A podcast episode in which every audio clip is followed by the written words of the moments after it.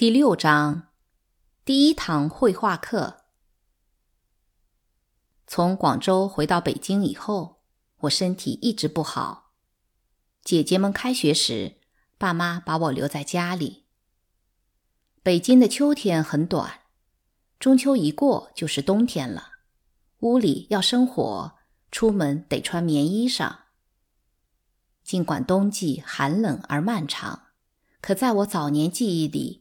它还是非常迷人，一想起来便回味无穷。我永远不会忘记那些阳光明媚、寒风凛冽的日子。冬天天黑得很早，刮大风的晚上，我们总是早早就被轰上床。我经常天不亮就醒了，小身子猫一样蜷缩在又厚又暖和的被窝里，闭上眼。静听屋外呼呼的风声，有时觉得挺远，有时觉得风就要破门而入。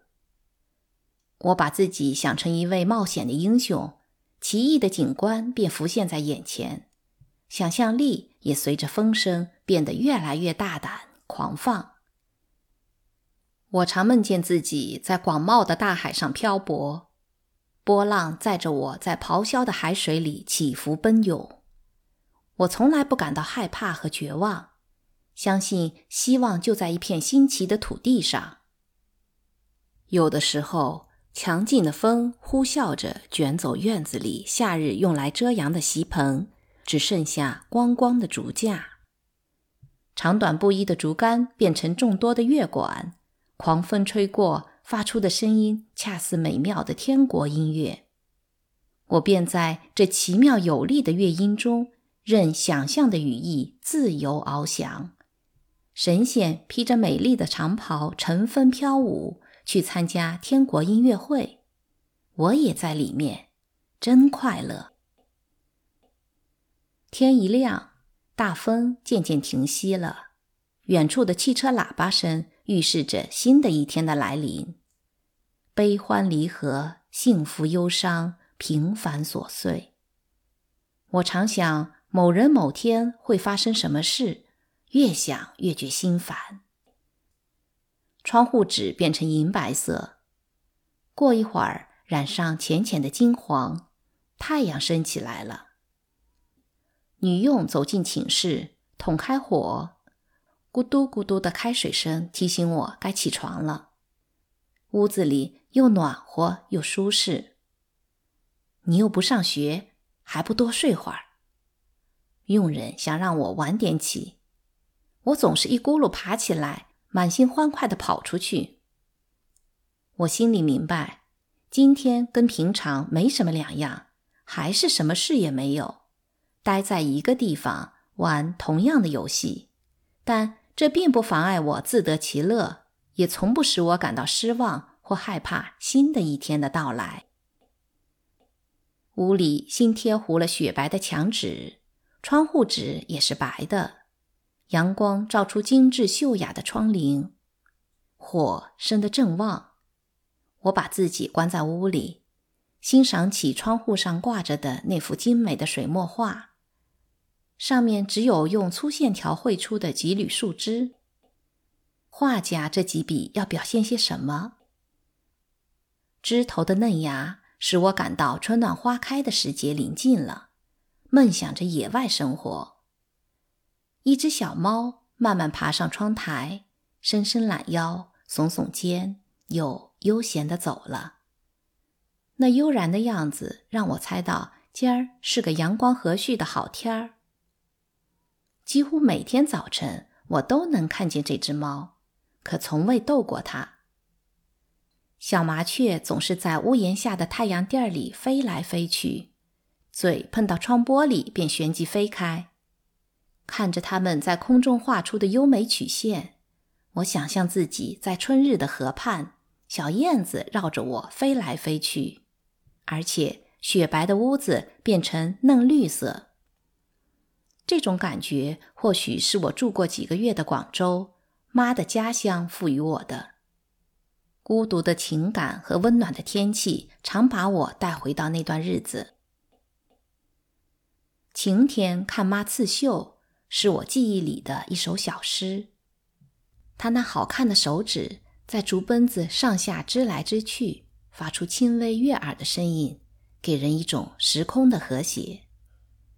一次，妈问我喜欢绣什么颜色的鞋，我竟不知为什么，眼里忽然盈满了泪水。吃过午饭，姐姐们都上学去了。我溜到后花园，跟太阳地里转悠，想找些好玩的。累了，就坐在假山石上欣赏四周的景致。眺望远处，紫禁城宫殿辉煌庄严的琉璃瓦在阳光下熠熠生辉，黄色的屋顶好像用金子铺成，绿色的屋顶恰似美丽的翡翠，蓝色的屋顶变成了苍穹。橙红色的城墙宛如一缕丝带，把它们美妙地缀结在一起。看到这些，心下生出疑问：紫禁城现在让谁占了？妈和佣人告诉我，皇帝退了位，可并不说天子为什么被赶走。我只知道革命党掌了权，总统和他的人搬进了宫殿。妈说。他们中有些是爸的朋友。所有这一切使美丽的宫殿失去了神秘色彩。过了一会儿，我又望向遥远的西方，透明的光线把连绵起伏的西山勾勒得清晰可见，好似一堵绛紫色的水晶屏障。松树和白塔更为这景色披上了幻影。我毫无目的的观望了半天，模糊的感到，所有这些大概都是什么人事先设计好的。天好的时候，每种颜色搭配的是那么完美和谐，令人神迷心往。这一切深深打动了我，它不同于我离开家乡时那种对自然朴素的热爱。在我独自欣赏美景时，已有了一种思念什么的感觉。我思念家乡，梦想自己静静地坐在家乡某地的山石上，一股离愁别绪慢慢袭上心头，好像把石子扔进池塘，平静的水面溅起水花，圆圆的涟漪越来越大，最后消失了。我在后花园无目的的溜来溜去，从地上捡起一根炭棍，令我想起姐姐们的墨笔。雪白的墙就在前面，真想用这炭棍在上面画点什么。我现在已经不记得当时画了多长时间，只记得白墙上画满了山水、动物和人。第二天又去画另一面墙。打这以后，我天天都去画，变成习惯了。越看自己画的画，就越想画，兴致颇浓。一天，爸的一位朋友经过花园，停下来看我作画，待了好长时间。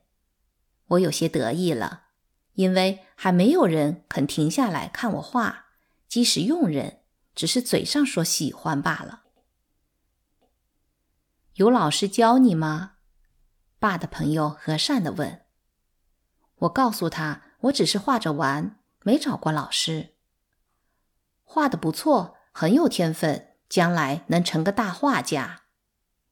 他问我几岁，排行老几，我告诉了他。他说：“我去跟你爸说，不让你学画太可惜了。”走。我带着惶恐和欢喜跟他来到爸的书房，他走了进去，我在门口停下来，担心爸会不会因我涂抹了白墙而生气，可我又想听听他跟爸说些什么。哈哈哈！我听见爸在笑，他的朋友招呼我进去，是你，爸又惊又喜，过来给老师行礼。跪下，以后你就是他的学生了。我照爸说的，羞怯的行了礼。老师跟爸说了什么，他又大笑起来，说：“怎么可能？你对我这丫头着迷了？谁相信她将来比你我画的都好？你还不信？有一天你会看到的。那时你可别嫉妒你女儿啊！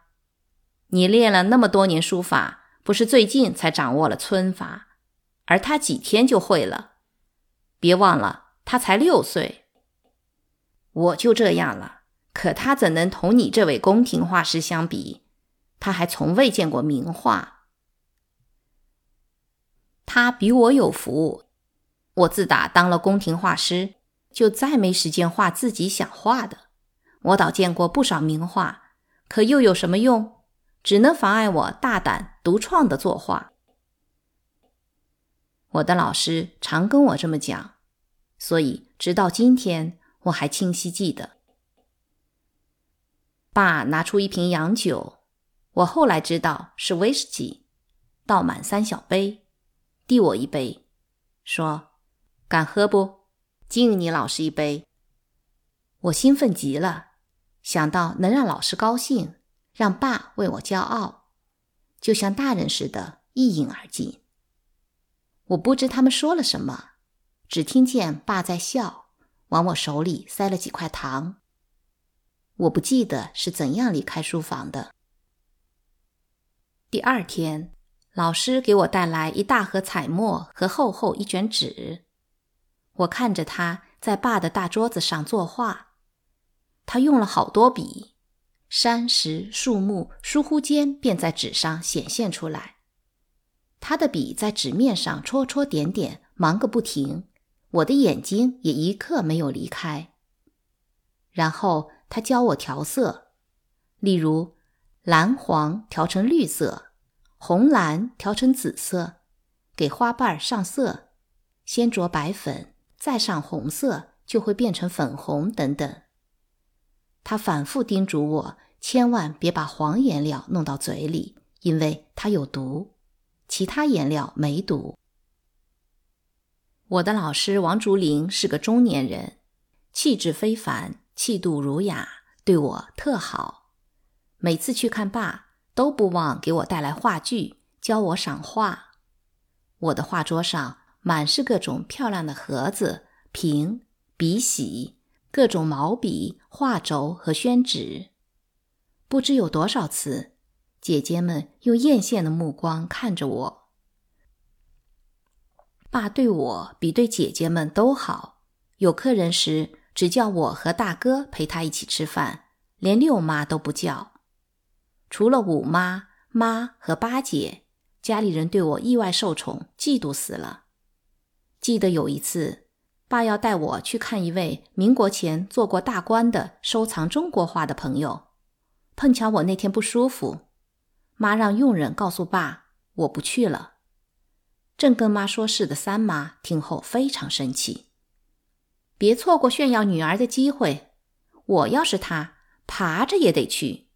狗还知道跟主子摇尾巴呢。要是不去，他爸该生气了。妈听了很恼火，没搭理他。过了一会儿，妈勇敢地说：“他是病了。”他爸也用不着老夸耀女儿，再说夸夸也没什么。八姐挖苦道：“我倒想摇着尾巴跟爸出去，可惜不带我去。”过了段时间，我的老师来告诉爸，他很快就要走了，建议我去拜宫廷女画师妙素云为师。爸说她太老了，当不好老师，而且。她总为当过慈禧太后的老师而过于自负，她在宫中赢得了很高的声望，也许根本不屑于做无名小丫头的老师。我看他不会教个小姑娘，爸说。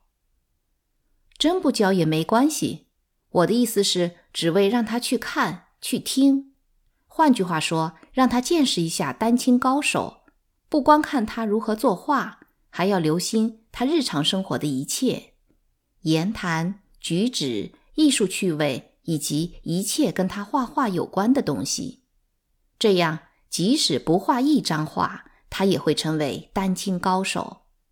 我敢说，这样的丹青高手绝不会是平庸之辈。爸大笑着说：“你是真想让你的学生成为一个丹青高手？好吧，照你说的做。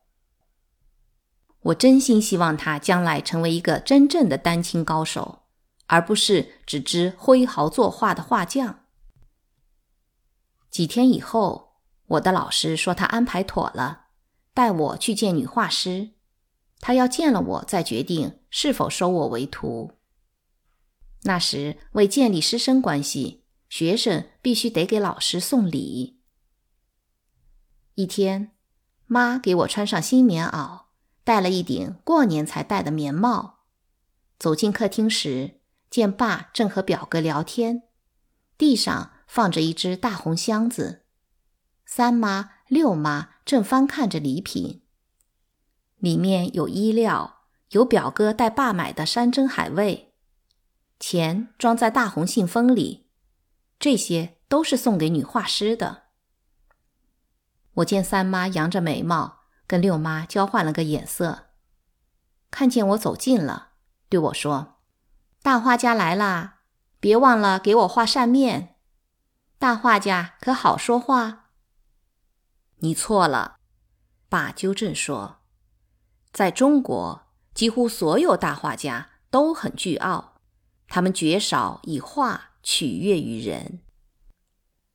爸提到一些名字，并同表哥一起谈论，然后半开玩笑的对我说：“你若想将来当个大画家，必须记住，绝不可画不想画的东西。”画什么都要出乎真心，可不要以画取悦任何人，哪怕他是你爸爸。